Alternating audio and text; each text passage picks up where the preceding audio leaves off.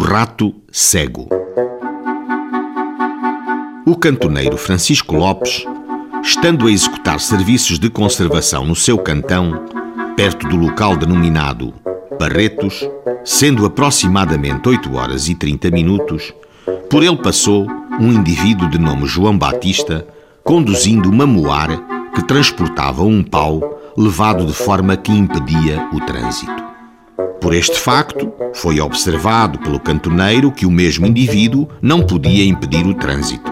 Em resposta, o transgressor João Batista disse: Você é um grande malandro, ladrão, vadio.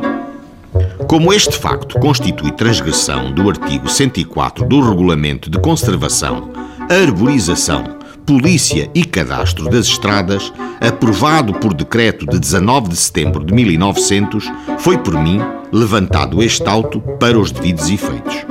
Inquirida na presença do Sr. Juiz, em auto de corpo de delito indireto, a testemunha Domingos Carrilho, após o habitual juramento, disse no dia, hora e local a que os autos se referem, foi ele de Poente dar um recado ao cantoneiro queixoso, quando ali passou o arguído Batista, montado numa moar e levando um pau atravessado.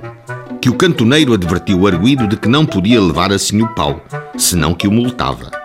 Ao que respondeu o arguído: És capaz disso, meu rato cego, pois costumas multar quem não deves multar que o arguído depois seguiu seu caminho, não tendo proferido palavras que constam da queixa.